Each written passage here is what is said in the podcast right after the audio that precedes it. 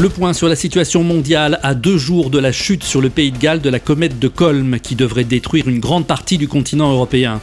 300 millions de personnes en subiront les conséquences à des degrés divers et à ce jour 27 millions seulement auraient été transportés hors de la zone de danger. Selon les estimations les plus optimistes, le nombre total de personnes susceptibles d'être sauvées ne devrait pas dépasser les 32 millions en tout. Les associations humanitaires dénoncent ce qu'elles appellent une affreuse débâcle et accusent les pouvoirs publics d'avoir improvisé un plan d'évacuation dans le seul but de calmer l'opinion publique, mais sans la moindre intention de succès.